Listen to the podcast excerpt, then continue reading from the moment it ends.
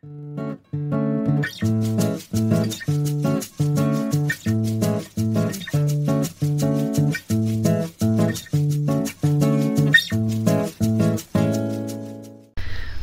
pessoal! Estamos aqui em mais um episódio do Chá das Quatro e o nosso episódio de hoje vai falar um pouco sobre tecnologia. É, vamos lá. Então, quem está falando com vocês é a Rafa e eu vou contar um pouquinho do porquê eu escolhi esse tema. Está muito em alta agora um documentário no Netflix que fala sobre tecnologia, que é o Dilema das Redes Sociais.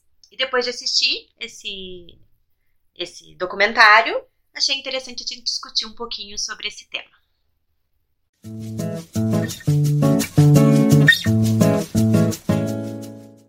Bom, eu acho que eu quero começar um pouco contextualizando, né, da onde vem essa temática e como que a gente pode entender a tecnologia. Então, a tecnologia nada mais é do que o desenvolvimento de, é, desde o iluminismo até agora, de várias áreas. Então, quando a gente fala de tecnologia, a gente não está falando somente de computadores, de impressoras, né? A gente está falando também do desenvolvimento da medicina, que é onde tem tecnologias, né? É, acho que assim, várias áreas da indústria também vai tendo desenvolvimento de tecnologia. Então, a tecnologia ela demorou para chegar onde a gente está hoje, né? É, desde a revolução industrial foram acontecendo várias revoluções ao longo do tempo, até a gente chegar onde a gente está hoje. É, voltando um pouquinho, né, para a gente entender que a tecnologia significa nos dias de hoje, porque ela ocupa muito espaço dentro das nossas vidas, mas ela nem sempre foi assim. Então, é, ao longo do tempo, a gente foi atualizando a nossa imagem, a nossa leitura do que é tecnologia. Como que a gente pode entender que a gente foi atualizando? Assim como a gente tem mitos, né, da, da Grécia, nórdicos, é, mais recentemente a gente começou a ter as fantasias e depois a ficção científica, a literatura e os filmes. Então a gente com, começou a observar que nesses espaços ao longo do tempo, nos livros depois nos filmes, foram vindo muitas imagens de é, do futuro, de tecnologias que foram surgindo lá na frente. Então a gente consegue ver, se a gente for olhar os filmes antigos para os filmes de agora, o desenvolvimento do que, que a gente imaginava que seria tecnologia. E isso era uma maneira de imaginar, isso não deixava de ser um mito mais atualizado. Né? Ele não faz referência é, de que ele é igual aos mitos anteriores, mas são mitos novos, atualizados, com imagens do futuro. E muitas vezes a gente foi acompanhando a tecnologia e isso foi se concretizando, então novos mitos vão se atualizando. Então, nos filmes antigos, a gente podia falar de que se imaginava o dia que a comunicação poderia ser instantânea. E hoje a gente já tem essa comunicação instantânea. Né? Existem filmes antigos que falavam muito sobre a robótica, né? Claro, tudo dentro do imaginário, do fantasioso, mas hoje já existe a robótica, né? Uma ciência que está aí. Então a tecnologia ela fala muito dessa imaginação de conteúdos que vem é, surgindo, né? No, nos dias de hoje, tanto psicologicamente como concretamente. Puxando um pouco para o psíquico, acho que a gente tem que refletir como isso tem influenciado e impactado é, no nosso emocional, né, no nosso imaginário, porque é uma coisa muito rápida, que se atualiza muito rápido.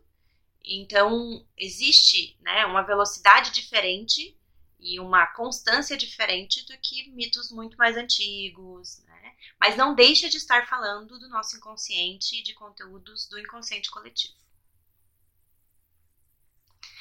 Não sei se para vocês impacta e se aparece também, assim, essas questões, né?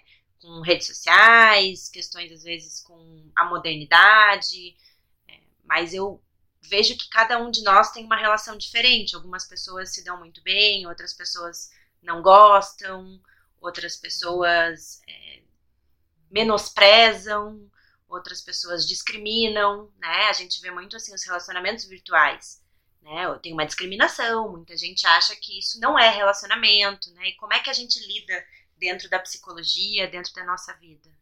Pois é, isso, nossa, muito interessante o que você está trazendo, Rafa. E eu fiquei pensando o quanto a nossa psique também ela pode se afastar ou não dessa tecnologia, né? Ela pode ter uma repulsa, se sentir atraída ou pode se sentir afastada, né? Apartada. É, exatamente. E, e, pensando agora nesse momento que a gente está se comunicando só através das telas, né, e das mensagens, enfim, acho que não sei se vocês sentiram, né, agora no início da pandemia, que a gente teve que adaptar todo o atendimento para online, né, eu pelo menos senti muito cansaço no início, né, de ficar o tempo todo nas telas, o dia inteiro, o olho mais ressecado, né, dor física mesmo, dor nas costas, né, encontrar essa posição de que jeito estar diante das telas, né? E acho que é, é tudo essa, essa, esse mundaréu né, de, de informações e de, da necessidade da gente só estar se comunicando através das telas. Né? Acho que tem também esse, esse momento, a gente está num momento muito permeado, né? muito intoxicado talvez por essas muitas possibilidades de telas. E isso que a Carla trouxe, né, dessa maneira com que cada um de nós se relaciona, é, eu encontrei muito também em grande escala, né, de um, de a gente estar num momento que a gente não se dá conta desse grande conflito, né, entre aquilo que era tradicional, aquilo que era fixo, né, com essa no, com esse novo modelo da velocidade, da transição, do novo e isso ainda é muito inconsciente para nós. A gente vive este conflito dentro, mas a gente também consegue ver de uma forma geral esse conflito aparecendo no mundo, né? Então, assim, muitas vezes a gente tem confrontos, né? Se constelam no mundo, vão surgindo no mundo muitos confrontos, né? Entre culturas muito mais modernas, entre culturas muito mais que seguem muito mais padrões antigos, né? Então, assim, a, a, o funcionamento, né? Até onde a ciência agrega, até onde ela não agrega nesse sentido tecnológico, né? Acho que não no sentido de conhecimento que eu acho que talvez seja muito o lugar que a gente dá e como a gente se relaciona com as coisas, né? Então, será que o problema, quando você fala isso, até que ponto a ciência agrega e deixa de agregar? Isso depende de nós, de como a gente vai se relacionar com isso. A tecnologia nociva pode ser, dependendo do uso que a gente faz dela, ela pode ser nociva. Eu acho que esse documentário eu não assisti, mas eu acompanhei um pouco o que as pessoas estão comentando, eu tô com muita vontade de ver. Ele fala muito desse lado nocivo também do excesso da rede, o quanto a gente, né, parece que fica vulnerável também ainda nesse espaço e pode ser manipulado, mas eu acho que é muito a nossa postura. Mas tem, tem esse medo, né, do que é novo.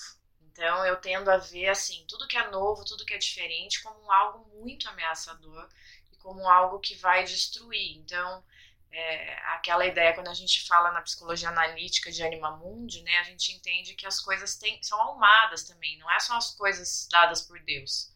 São as coisas feitas pelo homem, que, é, que são, né, se a gente for falar de sagrado, o homem é sagrado. Então, quanto aquilo também não é sagrado, quanto aquele espaço também não é almado, aquela cidade, aquele objeto. E tem muito a ver com o sentido que a gente atribui às coisas, né? É, muito bom, Nina. E, assim, o quanto não tem como voltar atrás, né? Todos as, os ganhos, todos os avanços tecnológicos estão aí, né? E é o que a gente vai fazer com tudo isso, né? Para que a gente não vire refém das telas e das tecnologias. Claro, assim, falar é muito fácil, né? a grande questão é como colocar isso em prática, que acho que é o grande desafio que todo mundo vive hoje, né? Isso que a Nina está trazendo tem muito a ver, é, assim, com a maneira obscura, com a maneira sombria que a gente está se relacionando com a tecnologia.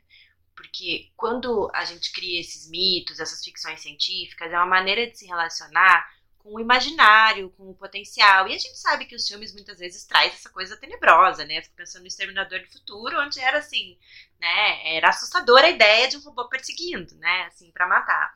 Mas ainda quando a gente se relaciona dessa forma, é uma forma mais almada, uma forma mais conectada. Como a velocidade é muito rápida, isso vem para o literal. E no literal é muito mais difícil, né, de entender. Voltando um pouquinho nessa coisa da anima mundi, né, os povos primitivos conseguiam projetar e se relacionar e mitologizar a natureza. Né? Então, o ambiente onde eles estavam era natural, e por mais que acontecesse o desenvolvimento, isso não se perdia. Só que a partir do momento que a gente vive dentro das cidades, que tudo é moderno, que tudo é rápido, isso se perdeu. A gente não tem mais essa relação com a alma do mundo, a gente não entende mais sobre isso. Então ficou uma coisa muito seca. E aí a gente tem essa dificuldade de lidar de uma forma almada, de uma forma integrada com a tecnologia, porque ela ficou uma coisa muito seca, que na verdade não é. né? Na verdade, ela tem muita alma, né? Ela, é, ela não é palpável, né? Mas é isso que eu tô querendo trazer. Será que não existe alma quando eu lido numa relação virtual? Será que ela é seca mesmo? Será que é ausência de sentimento e de relação? Não sei, né? É, a gente julga muito como algo negativo, mas é uma tecnologia que está intermediando algo novo. Né? E aí a gente fica nesse conflito, o jeito antigo e o jeito novo, mas a alma tá do mesmo jeito. A gente não perde, né, esse, essa conexão que existe ali. E talvez, assim, né, é, você está colocando isso do tempo, né? Talvez pela falta de tempo a alma fique meio perdida, né? E aí consuma, a gente acaba consumindo tecnologia e se relacionando com a tecnologia de uma forma talvez mais automática, é, menos profunda, menos singular, não sei, algo mais coletivo mesmo, né? Mais inconsciente. Né? Mais inconsciente. É, trazendo um pouco essa ideia de coisas inconscientes, eu pensei muito na globalização, né? Que é uma coisa que a gente tem um olhar muito positivo dessa troca, do quanto a acessibilidade ficou muito maior, do quanto hoje é possível acessar coisas instantaneamente do outro lado do mundo, informações circulam. Mas ao mesmo tempo, a ideia, né, o mito que se traz da globalização, a imagem que vem é a imagem da comunicação, da inclusão, da conexão, né, dessa troca. Mas o que se constelou, o que veio aparecendo é, com essa globalização foi uma, uma diferenciação muito grande então, poucas pessoas estão tendo proveito e ganhos com essa globalização, né?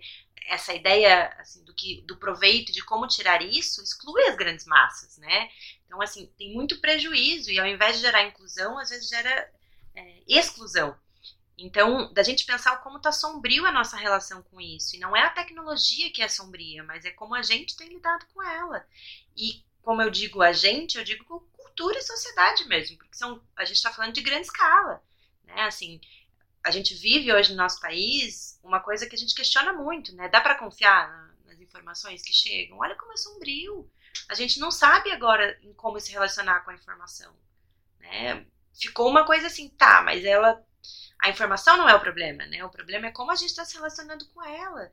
E tem gerado muito conflito, muita briga, algumas pessoas se privilegiando, outras sendo muito excluídas, tem vozes ficando muito caladas. É, é complicado se relacionar com algo que a gente não tem consciência. O uso que a gente faz da tecnologia, né? Enfim, até quando você estava falando, eu estava pensando na Deep Web, né? Enfim, nessa nessa parte da internet, né, mais ilegal e escura. Enfim, né, a gente pode fazer uso da tecnologia para vários fins, né, para, para fins, enfim, de fake news, de, enfim, de corrupção e de várias, várias formas, né? O problema não é a tecnologia, como você está trazendo, né? O problema é a forma como a gente se relaciona com ela, com certeza. Até, desculpa, pode falar. Eu, até, eu acho que até vou fugir um pouco do tema, mas eu estava pensando assim, é, quem era, quem que é o, o, o, enfim, tem algum mito que fala sobre o deus da tecnologia? É Festo, da, do técnico? algo assim, não sei. É, tem Hefesto, né? Mas assim, que traz essa ideia do desenvolvimento, do trabalho, né? Da construção de ferramentas, né? Então, da técnica, né? Acho que tem essa base primitiva, mas eu, eu queria trazer um pouco mais, pensando no documentário, é, o mito um pouco mais do Prometeu, né? Que eu acho que ele fala muito mais desse se apoderar de um saber que é muito maior do que nós e que a gente talvez esteja utilizando de uma maneira muito egóica, muito no proveito próprio e não talvez entendendo que aquilo está é, a trabalho da alma do mundo e não necessariamente do meu bem-estar. Então, o mito do Prometeu, ele conta que o Prometeu roubou o fogo de Zeus e que ele foi punido por isso e foi acorrentado. Zeus puniu ele, deixou ele acorrentado, onde uma ave picava o fígado dele todas as vezes. Bom, ele só se livrou disso muito depois, e o que aconteceu foi que o Kiron, que é o curador ferido, substituiu ele, né, e morreu no lugar dele, enquanto Prometeu conseguiu viver, mas ele deixou de ser um titã. Ele é, passou a perder esse potencial dele.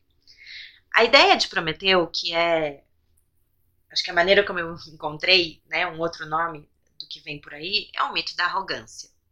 É o mito do desejo de ter algo que não nos pertence, de roubar algo divino, um conhecimento que não é nosso e se apropriar dele como se fosse. Né? E nós somos punidos por isso. Muitas vezes somos acorrentados, é, nos sentimos feridos por não saber lidar e, e por como fizemos isso.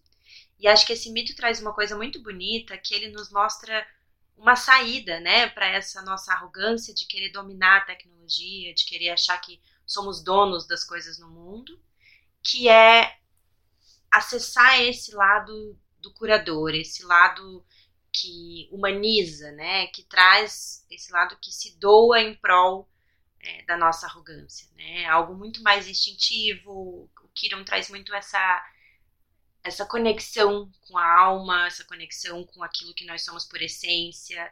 Quando somos feridos, né? Quando a gente se sente muito mal, a gente geralmente fica mais humilde, a gente geralmente fica mais conectado, a gente se coloca muito mais como seres humanos e não desejando tanto o divino. Eu penso muito nos momentos em que a gente pede, né, para os deuses, cada um na sua religião, por um cuidado, por uma proteção, né? Isso é um respeito, de todas as formas, aquilo que a gente acredita ser maior do que nós. E eu penso que a tecnologia hoje, ela constela algo que é maior do que o ser humano. Né? Ela traz ela traz proveitos para nós, mas ela não nos pertence. Né? é muito maior do que a gente. E a gente trata ela como se ela fosse nossa. Né? E talvez a gente tenha que respeitar um pouco e entender o que, que isso está acrescentando. Entender que a gente utiliza como seres humanos e não necessariamente é, temos que se apropriar dela como donos dela. É bem interessante o que vocês estão falando e eu estou pensando o tempo inteiro nas questões no avanço físico e químico de armas, por exemplo, nucleares. A onda rádio, quando ela foi descoberta, ela foi descoberta com uma função e foi utilizada para outra. Né? E a pessoa que, que descobriu isso entrou numa crise existencial por essa questão, né? Não, peraí, eu me esforcei tanto, eu trabalhei tanto para trazer o progresso e as pessoas estão usando isso para para se machucarem, para matarem umas às outras e em benefício próprio, né, em questões de poder econômico. E hoje em dia, a iminência de uma guerra nuclear é ao mesmo tempo a possibilidade e a maior estupidez do mundo, porque todo mundo morreria. Então a própria pessoa que acionar isso, ela mesma não vai sobreviver, né? Se em algum momento então, é assim, é isso, né? Quando você fala disso, que é um algo que perpassa a gente, Rafa, me vem muito essa imagem na cabeça. A gente domina a técnica, a gente descobre aquela força que está ali no mundo, né? A gente descobre como manipular aquilo, mas aí o que a gente vai fazer com isso? Porque isso também pode levar à nossa ruína. Uhum. E a questão da inteligência artificial é, é, muito por aí, né? Hoje já tem muitos grupos éticos, Bill Gates, Elon Musk, eles têm um um grupo de discussões assim, que são pessoas que trabalham com inteligência artificial, que é assim, o que, que vai ser feito disso? Porque você já não tira a internet da tomada, não desliga. Né? E, e como o, a tecnologia tem um tempo de processamento muito mais rápido do que o nosso, por exemplo, de aprendizagem, efetivamente, em algum momento, essa inteligência ultrapassaria a nossa. E se ela está absorvendo nossos conteúdos, que quando a gente fala de é, robôs, androides, ginoides, a gente está falando de tecnologias que elas vão receber informações que são nossas, que já existem. Então, o que, que esses seres que vão se sobrepor a nós estão aprendendo da gente, o que, que eles vão poder fazer? Então, isso fala muito da gente, de nós como seres humanos, como sociedade, como comunidade, como coletivo, e assim, de realmente entender que é, a gente não é Deus, né? A gente não vai ter o controle, é, a gente não tem o controle das coisas, simplesmente. Você está trazendo isso, Nina, e assim, é muito legal, né? Porque esse mito, né, do, do Android, enfim, dessa, do robô, né, de dar vida a algo que. Inanimado. uma estátua, inanimado, é, é, muito antigo, né? Assim, Pinóquio. É, isso mesmo, do Pinóquio. E, e, a gente tem essa ideia hoje, né, de que a gente está se relacionando com essa inteligência artificial de agora, mas isso é um, um medo, né? Isso é um, uma característica que está aí desde sempre. O que acontece hoje é que a velocidade está sendo muito mais rápida e que não se tem tempo de entender tudo o que isso vai significar, e acho que por isso você está falando desses grupos, dessas discussões. Mas tem também uma, uma diferenciação ao longo do tempo, né? Da maneira que você descreveu, eu acho que é esse primeiro movimento que a gente tem de entender que está fora. Então, eu sou homem e aquilo é um, um robô. Então, nós somos diferentes, né? É uma relação de alteridade, né? E isso, muitas vezes, gera muito medo. É, não sei se vocês já ouviram falar, mas existe o complexo de Frankenstein. Né? É um, um, nome bem interessante, né? O Frankenstein ele tem essa ideia de que o médico deu vida a ele, né? E o complexo de Frankenstein ele fala muito dessa dificuldade da gente se relacionar com aquilo que nós criamos, né? Então, talvez aí tenha começado a mostrar para nós o quanto nós temos medo daquilo que nós criamos. Então, o complexo de Frankenstein, obviamente, envolve a tecnologia e muitas vezes o medo, né? Assim, até uma fobia daquilo que está sendo criado. Então, às vezes, tem pessoas que, por exemplo, morrem de medo da internet, que se sentem perseguidas, pessoas que se recusam seriamente a entrar nesse mundo, é, porque tem pavor mesmo, porque são dominadas pelo medo. Então, existe mesmo um complexo de Frankenstein. E então tem muito a ver com essas discussões, né, de como a gente vai se relacionar com algo que estamos desenvolvendo.